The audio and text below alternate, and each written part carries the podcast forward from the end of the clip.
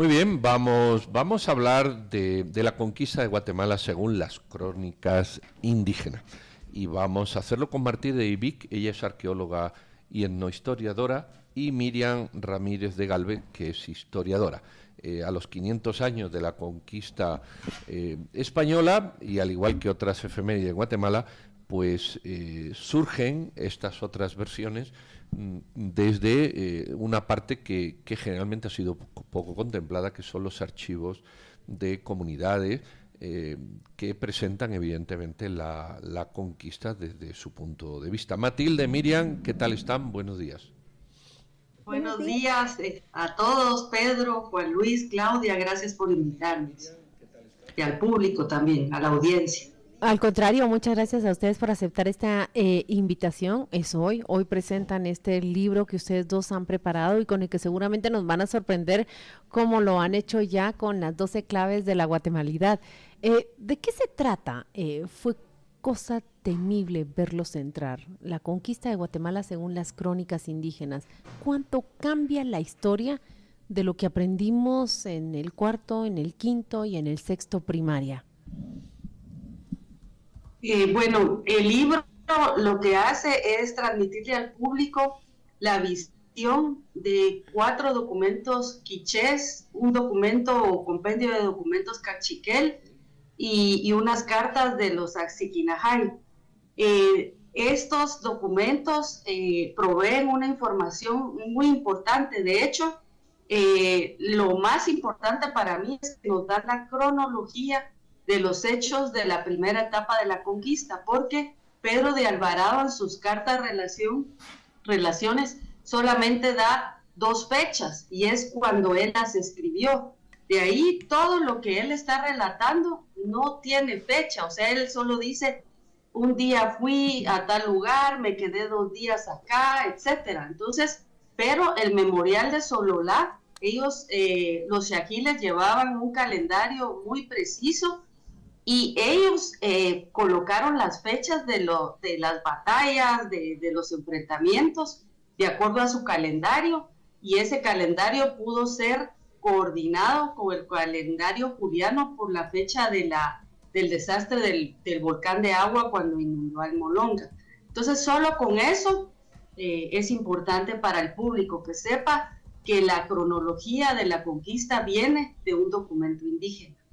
Miriam, ¿en qué año entraron los, los españoles a, al territorio guatemalteco? ¿Cuándo llegaron a, Zapotitlán? ¿Fue en 1524 o en 1526?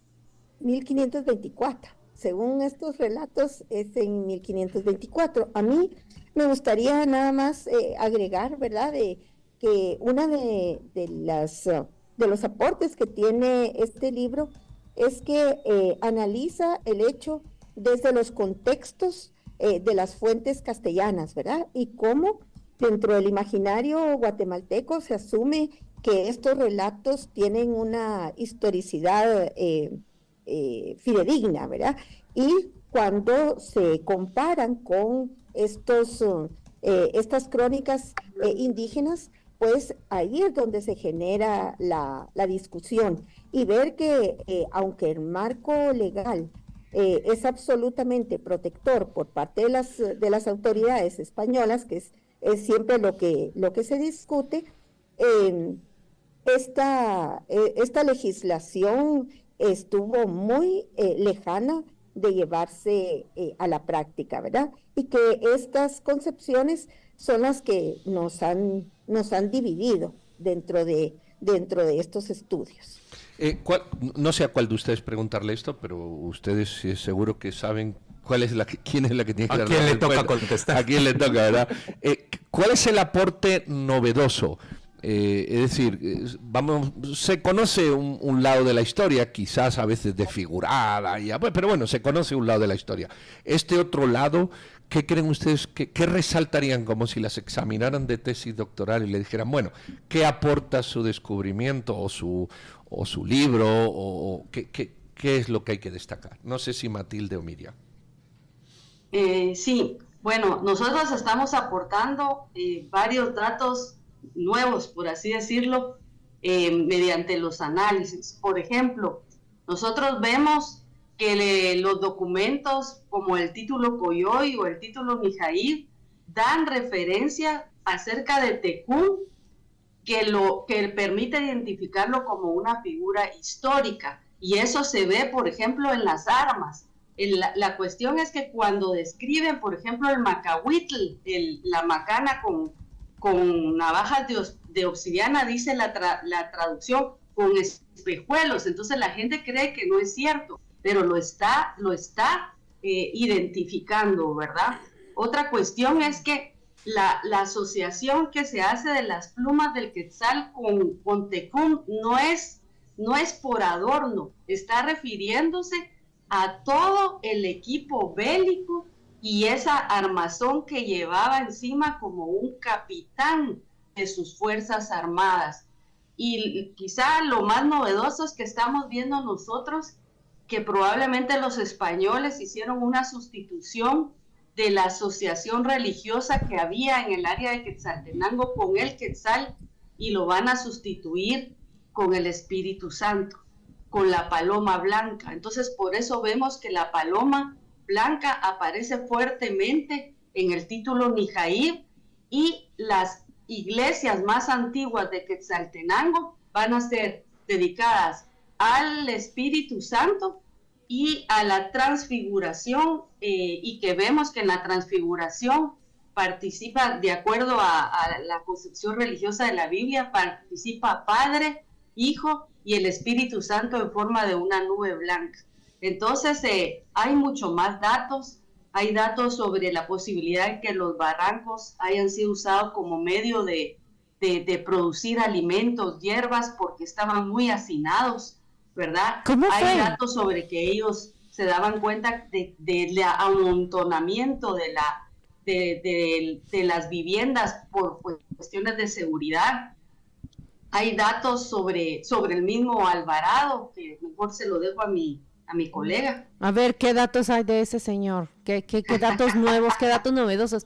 Es que la verdad quisiera, quisiera comprender, eh, hablamos de la conquista, pero ustedes están revelando fueron 17 años de resistencia.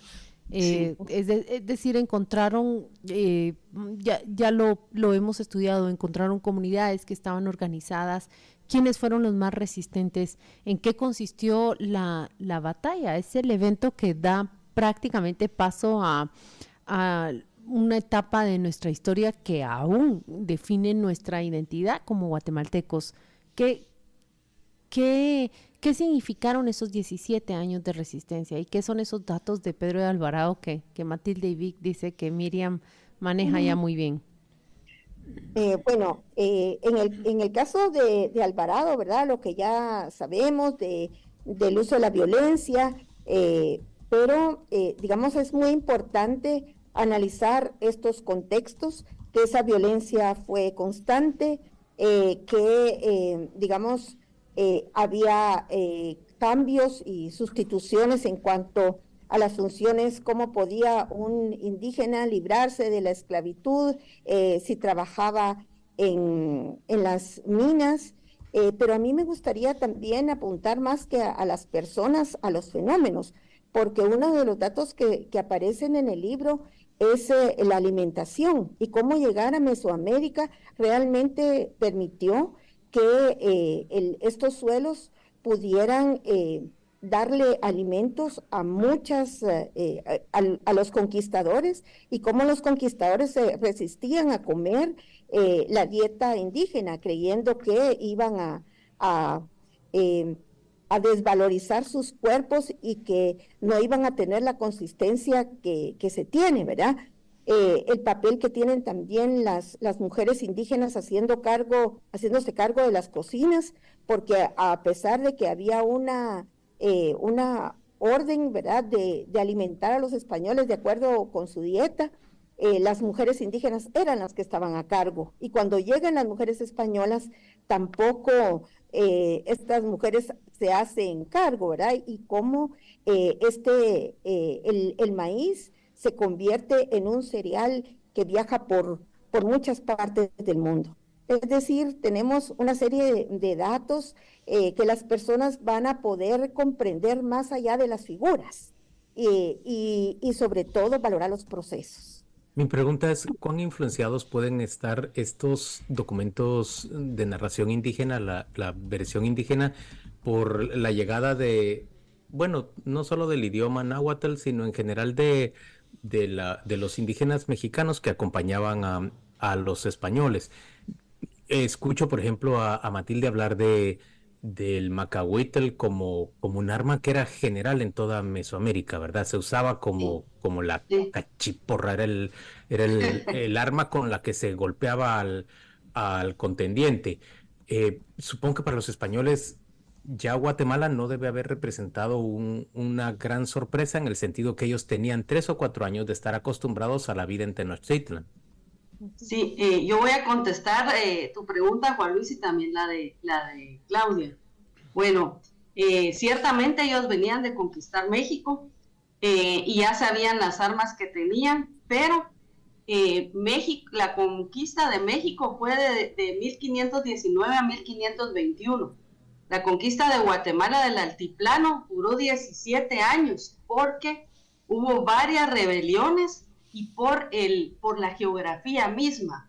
Entonces es importante que el público sepa que Pedro de Alvarado llevó a cabo la primera etapa de la conquista y su hermano Jorge la segunda. Pero en las crónicas indígenas, Jorge de Alvarado no figura, sino que solo Pedro. Y todo el dolor, todas las matanzas, todas eh, eh, violaciones, etcétera, se centran en la figura de Pedro de Alvarado. E, eso es importante.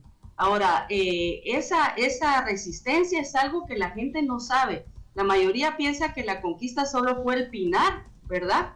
Eh, si mucho algunos dirán Chetulul, Pinar, tal vez se recuerdan de Urbina, pero no, fue mucho más que eso.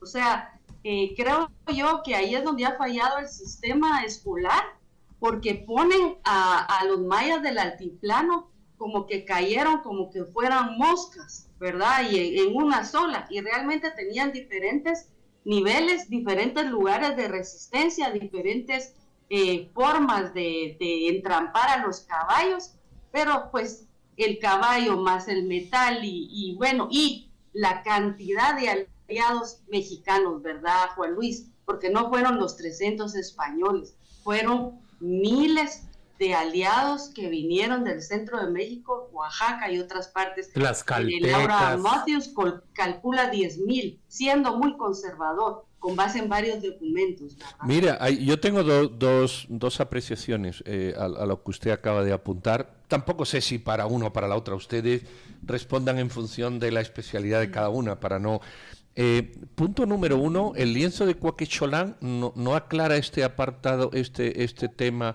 de la presencia del hermano de Pedro Alvarado, más que el propio Alvarado en la conquista de Guatemala, que este creo que es una tesis de doctoral de una, una señora holandesa. Sí, y, el, bueno, esa pregunta es, bueno, la cuestión es que el lienzo de Cuauquecholán es de los cuauquecholtecas, o sea, es de indígenas del centro de México nuestro libro eh, se basa en las crónicas y documentos quichés, cachiqueles utuiles del altiplano de Guatemala. Entonces lo que yo estoy diciendo es que en esas crónicas Jorge de Alvarado no aparece descrito. Ahora, claro, nosotros ah, eh, sabemos por los documentos del Cabildo y por el lienzo de Cuauquechola la, digamos que la participación muy fuerte de Jorge de Alvarado y de hecho eh, hay personas, hay historiadores que dicen que él es el verdadero conquistador, ¿verdad?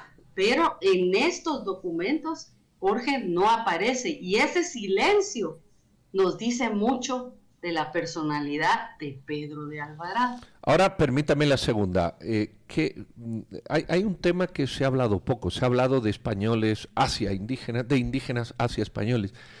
¿Dicen algo los indígenas de los indígenas?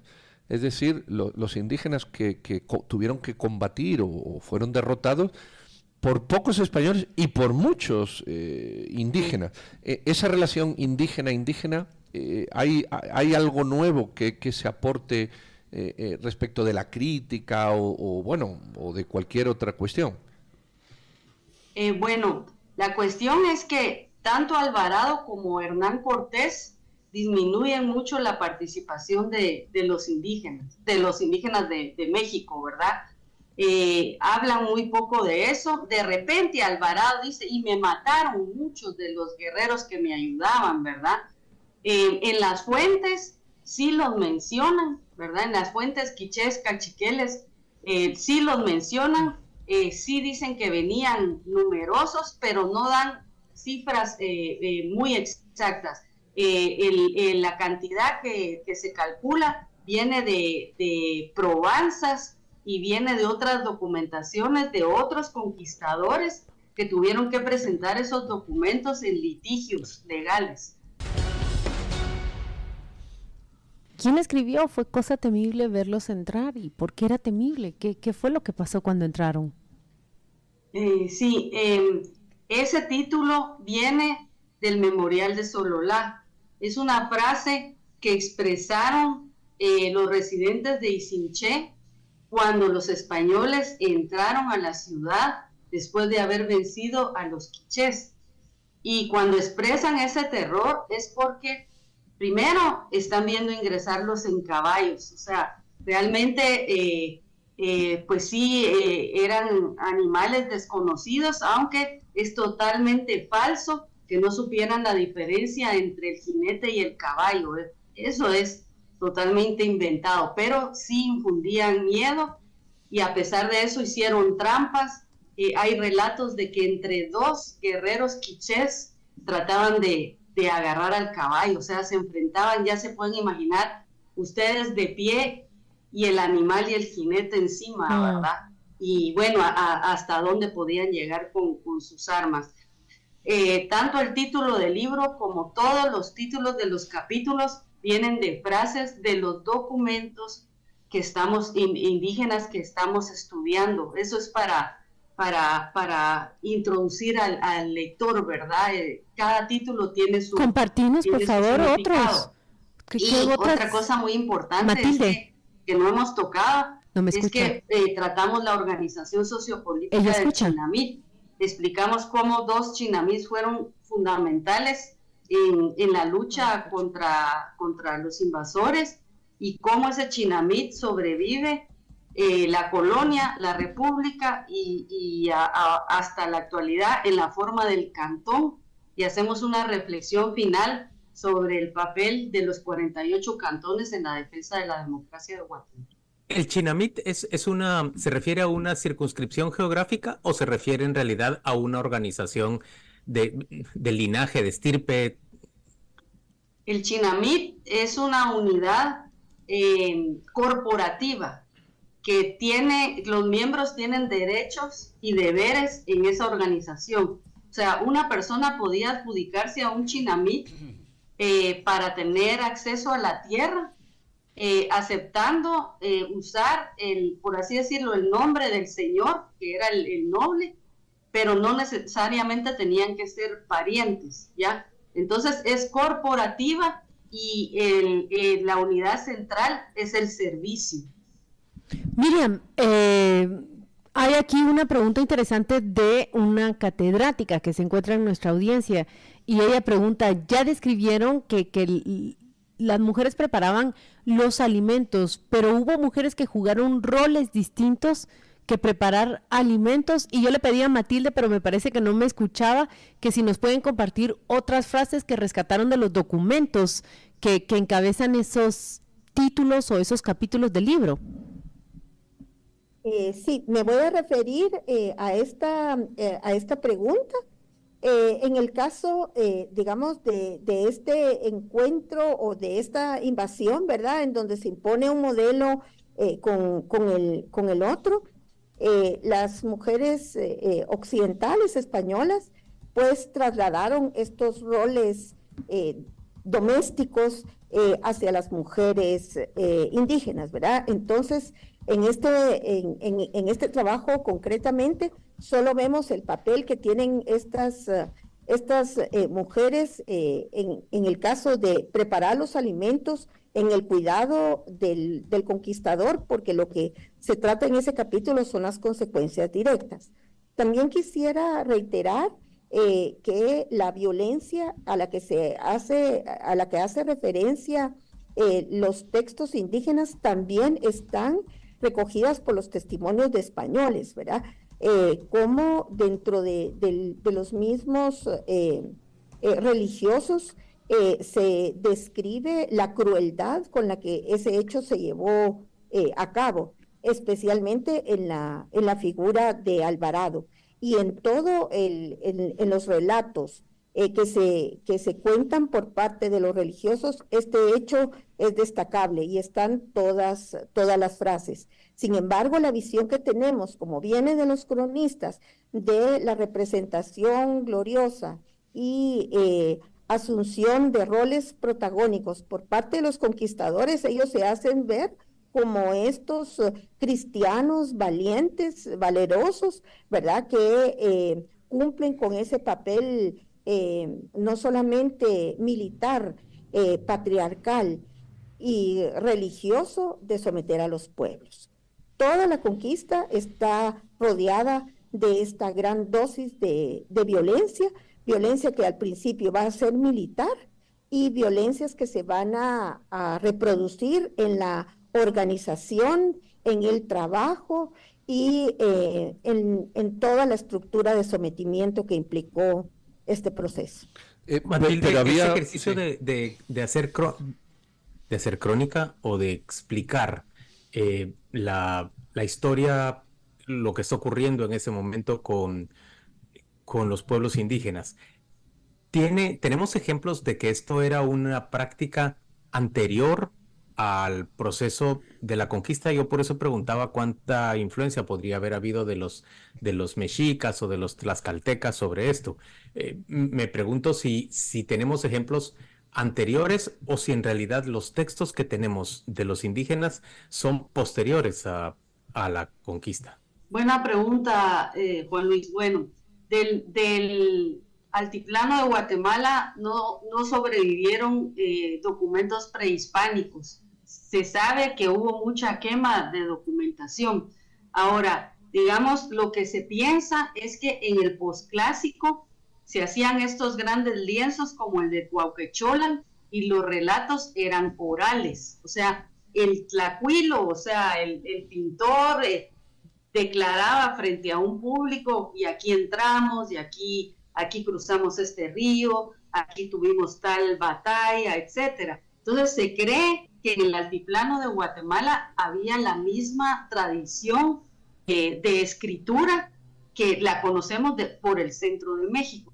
Y luego lo que hicieron ellos, y, es una gran adaptación, es, fue adaptarse al sistema de escritura y de, y de producir documentos entre los españoles. ¿Por qué? Porque había escuelas donde agarraron a los, a los jóvenes nobles, los alfabetizaron y entonces empezaron a escribir eh, eh, sus documentos. Pero algo importante es que estos documentos vienen de gente de la segunda y tercera generación después de la conquista, o sea, es bastante cercano a lo que pasó, ¿verdad? Y como dije, ellos tenían registros más antiguos que son los anales, o sea, ahí, ahí están, ¿verdad? Y eh, en cuanto a la pregunta de, Claudia, de, qué otros títulos, en el capítulo 3, eh, que es el central del libro, se titula Así vamos a establecer el orden de esa gran guerra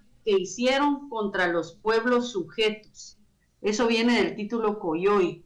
Y fuimos vencidos y así llegamos a ser cristianos. Por supuesto, es que todas estas son traducciones de textos en los idiomas eh, originarios, ¿verdad?